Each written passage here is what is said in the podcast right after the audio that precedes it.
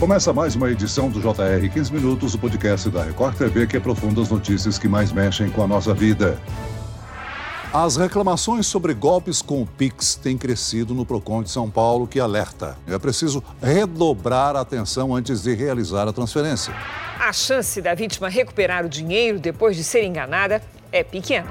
O Pix se consolidou como o meio de pagamento mais utilizado no Brasil. Em dois anos foram feitas 26 bilhões de transações pela ferramenta. Mas se cresce o número de brasileiros que usam o novo meio de pagamento, também há cada vez mais pessoas que reclamam de problemas com o Pix. De acordo com o levantamento feito por órgãos de defesa do consumidor, o volume de queixas mais que dobrou nos oito primeiros meses de 2022, em comparação com o mesmo período de 2021. Uma alta de 107%. Quais são as formas mais utilizadas para aplicar golpes através do Pix? O sistema de pagamento instantâneo tem mecanismos de segurança? Como evitar fraudes? O 15 Minutos de hoje esclarece essas e outras dúvidas com um advogado especialista em cybercrimes e direito digital, Luiz Augusto Durso. Bem-vindo ao nosso podcast, doutor.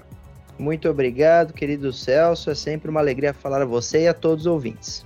Quem nos acompanha nessa entrevista é o repórter da Record TV, Emerson Ramos. Emerson, o Pix facilitou a vida de quem precisa transferir dinheiro ou fazer um pagamento e ainda reduziu os custos, mas tem crescido o registro de problemas, não é mesmo? Olá, Celso, obrigado pelo convite. Oi, doutor Luiz. Exatamente, Celso. Dados do Procon de São Paulo, do Sistema Nacional de Informações de Defesa do Consumidor, mostram que as reclamações envolvendo o Pix passaram de 3.194 entre janeiro e outubro de 2021 para 6.613 em 2022, mais do que dobraram. Doutor Luiz, a facilidade e a rapidez do Pix são as principais vantagens para o consumidor. Mas, ao mesmo tempo, é isso que facilita a ação dos golpistas? É isso mesmo, Emerson. É desburocratizar um serviço o tornou popular que é exatamente a transferência Pix. Ela é mais célere, ela é mais simples, basta uma chave, basta um CPF e ela é instantânea. Isso fez com que, como vocês bem falaram, popularizou-se as transferências nessa modalidade também por ser gratuita e muito simples de se aprender. Acontece que, por óbvio, em razão dessa celeridade de transferência, compensação imediata,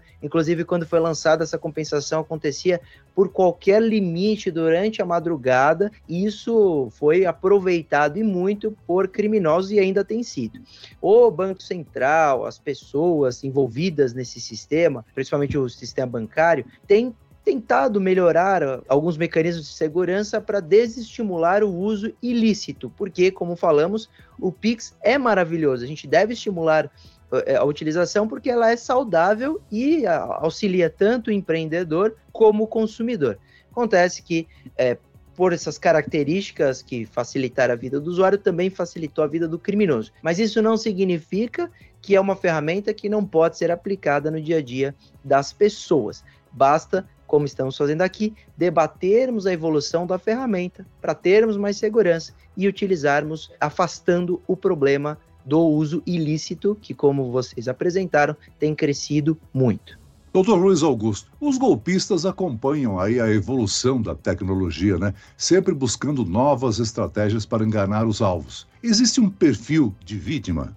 Olha, Celso, de fato não há. Hoje os criminosos, eles estão tentando conhecer profundamente a vítima. Eles fazem isso através de ligações telefônicas ou de bancos de dados vazados, e com essas informações cresceu o que chamamos de engenharia social. Então é um estudo da vítima para o ataque, para convencê-la de que deve fazer uma transferência, uma compra ou que se trata de algum parente pedindo dinheiro emprestado. As vítimas são as mais variadas. Pouco importa para o criminoso quem é a vítima. Ele só precisa é, saber que aquela pessoa tem ou uma necessidade ou um problema, então eles ligam falando que clonaram um cartão de crédito, que sua conta bancária foi invadida, ou até que se trata de um parente precisando ali é, de uma transferência de maneira urgente, e enganam essas vítimas. Por óbvio eles na ligação, nas mensagens, sentirão os mais vulneráveis, mas não há um perfil. Agora, os consumidores, né, o cidadão, ele precisa se atualizar sobre os novos golpes no dia a dia. É muito comum em todas essas tentativas de fraudes virtuais, como você já destacou, o uso de técnicas de engenharia social. Como é que funciona isso? Não há dúvida que o, a educação digital é um dos pilares no combate à cybercriminalidade. O legislativo está muito preocupado com os cybercrimes, com esses golpes,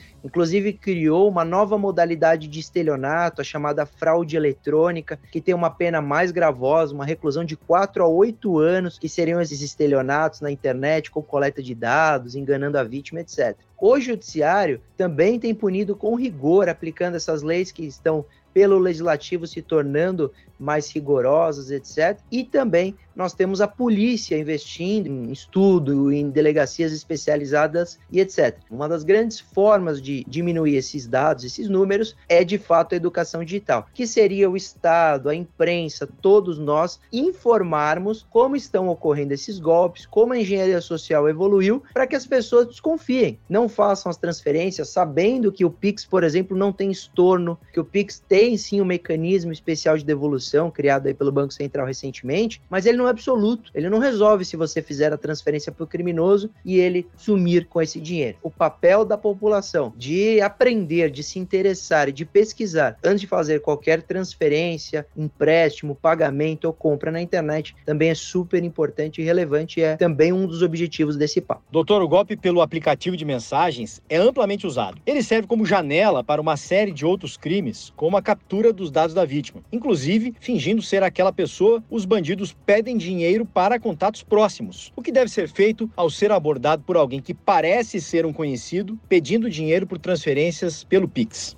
Sempre desconfiar, né? É muito difícil você é, ter a credibilidade e, ou a confirmação de que alguém que está falando com você é a pessoa que você imagina por aplicativos de conversa. Inclusive, eles não só clonam, como invadem esses aplicativos, então o número pode ser daquele conhecido, aquele parente. Isso não garante que aquela pessoa é a que você espera. Também se passam por lojas, canais oficiais de empresas, etc. Então, a, a melhor forma é antes de emprestar o dinheiro, fazer o Pix, é checar, seja por uma ligação telefônica, falar por voz, ouvir a voz daquele parente, seja até esperando o contato físico para depois fazer a transferência, desconfiar e desacelerar, porque o criminoso ele tenta acelerar esses negócios, esses empréstimos, dizendo que é uma emergência, que alguém está no hospital, ou que bateu o carro e precisa do pagamento imediato, normalmente isso vai ser golpe. Ou seja, quando o Pix é utilizado para pagamento de uma compra ou alguma conta, é comum que a transação seja feita por meio de um código numérico, né, uma chave, ou o famoso QR Code. Nesse caso, é importante que o cliente observe os dados do destinatário do dinheiro. Esse golpe é bastante similar ao golpe do boleto, né, em que os criminosos clonam um boleto verdadeiro e inserem dados de outra conta. Perfeito. A cobrança é esperada, então o consumidor, por exemplo, quer adquirir uma TV. E aí ele recebe por e-mail ou por aplicativo de conversa o QR Code e os dados, a chave Pix. Mas não é porque isso veio pelas redes sociais depois de você provocar uma compra que você tem certeza de que aquele código aquela chave não foi alterada. Por isso que sempre quando você preenche essas informações ou lê o QR Code no aplicativo bancário ou no internet bank do computador, os dados do beneficiário são apresentados. Esses dados devem ser lidos com atenção antes de confirmar, porque ali constará o beneficiário da transferência ou do pagamento. Uma pequena dica que pode servir para solucionar grande parte dos golpes é verificar de fato para quem está sendo realizado e se é uma pessoa física, quando na verdade verdade você espera pagar uma empresa. O criminoso dará as mais variadas desculpas, dizendo que a PJ está com problema, que a conta está bloqueada, mas aí o sinal de alerta deve ser redobrado, porque em regra vai tratar ali de uma fraude. Não é só o consumidor que é vítima, né? às vezes o comerciante também é vítima. Quais são os cuidados do comerciante ao receber dinheiro de um desconhecido pelo Pix? Os criminosos forjam comprovantes de operações para simular o envio do dinheiro para a conta das vítimas, né? É possível identificar um comprovante de Pix falso? É possível possível sim. O comerciante hoje para também desburocratizar a vida do seu consumidor, até para dar desconto, né, receber o pagamento chamado à vista, ele aceita Pix. E os criminosos eles simulam um pagamento ou até agendam um pagamento que depois será cancelado ao sair da loja e ele já estar sob posse do produto. Então a orientação absoluta é que o comerciante só libere a entrega após acessar a sua conta e garantir que o dinheiro foi compensado, porque se o dinheiro estiver na conta, aí com certeza não houve agendamento, tampouco se trata de um comprovante falso. Acontece que muitas vezes o criminoso faz uma transferência de um centavo, de um real, e altera apenas o valor. Então o dinheiro cai na conta, num valor muito menor do esperado, mas o comprovante é original apenas com a alteração do valor. Por isso que a melhor forma não é ficar se atentando aos dados do comprovante ou esperando é, qualquer outra informação. É acessar a conta e verificar se caiu. Doutor Luiz Augusto, os bancos investem cerca de 3 bilhões de reais por ano em cibersegurança para aprimorar e tornar mais seguras as transações financeiras dos usuários. Eu gostaria que você explicasse sobre esses recursos, por favor. O Brasil é modelo em cibersegurança bancária. É muito difícil, por exemplo, um criminoso invadir o sistema de pagamento de cartão de crédito ou até as contas bancárias quando não há, por exemplo, uma negligência do próprio consumidor. Quando é por parte do sistema bancário, é quase inviolável, é muito seguro. Inclusive é modelo internacional. Então eles estão investindo muito dinheiro porque a gente realmente é um país enorme que faz muita transação. O brasileiro adora usar cartão de crédito. E isso é uma experiência que a gente experimenta com muita segurança. Acontece que a vulnerabilidade reside na ponta, né, onde o usuário acessa a conta pelo seu computador, às vezes o celular que foi invadido ou está de alguma forma infectado. E o Pix foi um pouquinho diferente, porque o Pix foi uma ferramenta que foi implementada sem muita experiência social, né? Ela foi simplesmente incluída na vida do cidadão e aí os criminosos aproveitaram dessa inocência e do desconhecimento técnico da plataforma em si. Por isso que nós fomos acompanhar depois de seis meses o primeiro anúncio de evolução de segurança, depois de um ano o mecanismo especial de devolução, bloqueio cautelar, os bloqueios de diminuição de limite de madrugada, isso já está em vigor. Então, recomendo o usuário sempre colocar um limite baixo depois das 8 da noite. E em 2023, inclusive, outras é, alterações na experiência do usuário. Você percebe que a, a plataforma tem evoluído. Esse investimento está gerando uma reação e uma repercussão também no Pix. Então, não devemos desestimular a utilização porque ela é boa para a população, mas deve ser feita com cautela, com educação e com mais investimento em cibersegurança, mesmo os bancos sendo é, referência para todas as empresas no Brasil. Doutor, e quando ocorre o golpe, mas o sistema não bloqueia o valor transferido, é tarde demais para a vítima reaver o dinheiro? Não, Emerson, nunca é tarde para agir. Então, mesmo que o banco não tenha feito o bloqueio, se o consumidor ligar imediatamente após a fraude, ou poucos minutos depois, até uma hora depois, e pedir o bloqueio, e aquela conta de fato ainda estiver movimentando algum dinheiro, e o banco negligenciar algum cuidado, ou tiver algum problema de segurança cibernética, é possível reaver o dinheiro, tanto nas questões administrativas, alguns bancos devolvem, basta fazer a reclamação pelo saque, outros não, e aí a medida judicial pode ser bastante bastante eficiente.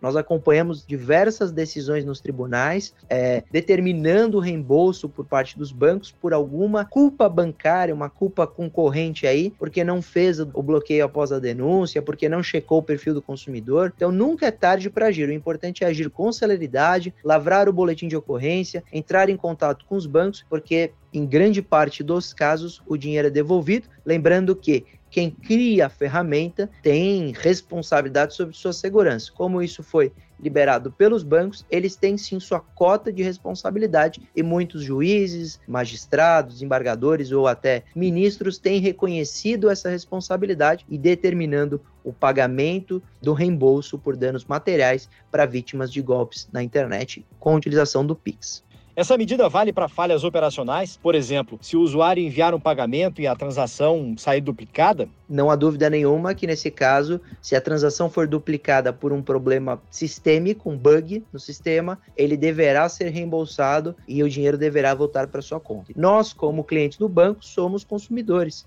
E aí nós temos toda a proteção do CDC, que vai inverter anos de prova, é, que vai obrigar que o banco comprove que o usuário, na verdade, é que errou e não o sistema que deu problema. Doutor Luiz, para encerrarmos, sabemos que muitas pessoas, por vergonha, acabam não denunciando os crimes, as fraudes. Até quanto tempo após o ocorrido a vítima pode realizar um boletim da ocorrência? Olha, não há prazo para que se lavre o boletim de ocorrência. Por óbvio, na parte criminal nós temos os prazos decadenciais e prescricionais, mas é sempre importante a vítima lavrar o boletim de ocorrência. Só assim ela terá um documento sobre a fraude, né? Ela poderá provocar uma investigação no âmbito da Polícia Civil ou Federal, a depender da fraude, e também isso vira estatística para as secretarias de segurança pública e também para o Ministério da Justiça, que graças a esses dados tem investido também em inteligência, tem investido em treinamento e tem as delegacias especializadas para todo tipo de cyber criminalidade. Muito bem, nós chegamos ao fim desta edição do 15 Minutos. Eu quero aqui agradecer a participação e as informações esclarecedoras do advogado especialista em cybercrimes e direito digital, Luiz Augusto Durso.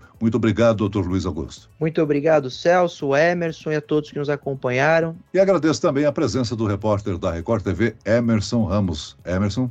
Valeu, Celso. Obrigado, doutor Luiz, pela entrevista. Até a próxima. Esse podcast contou com a produção de David Bezerra e dos estagiários Lucas Brito e Cátia Brazão. Sonoplastia de Marcos Vinícius. Coordenação de conteúdo, Edivaldo Nunes e Deni Almeida. Direção editorial, Tiago Contreira. Vice-presidente de jornalismo, Antônio Guerreiro. E eu, Celso Freitas, te aguardo no próximo episódio. Até lá.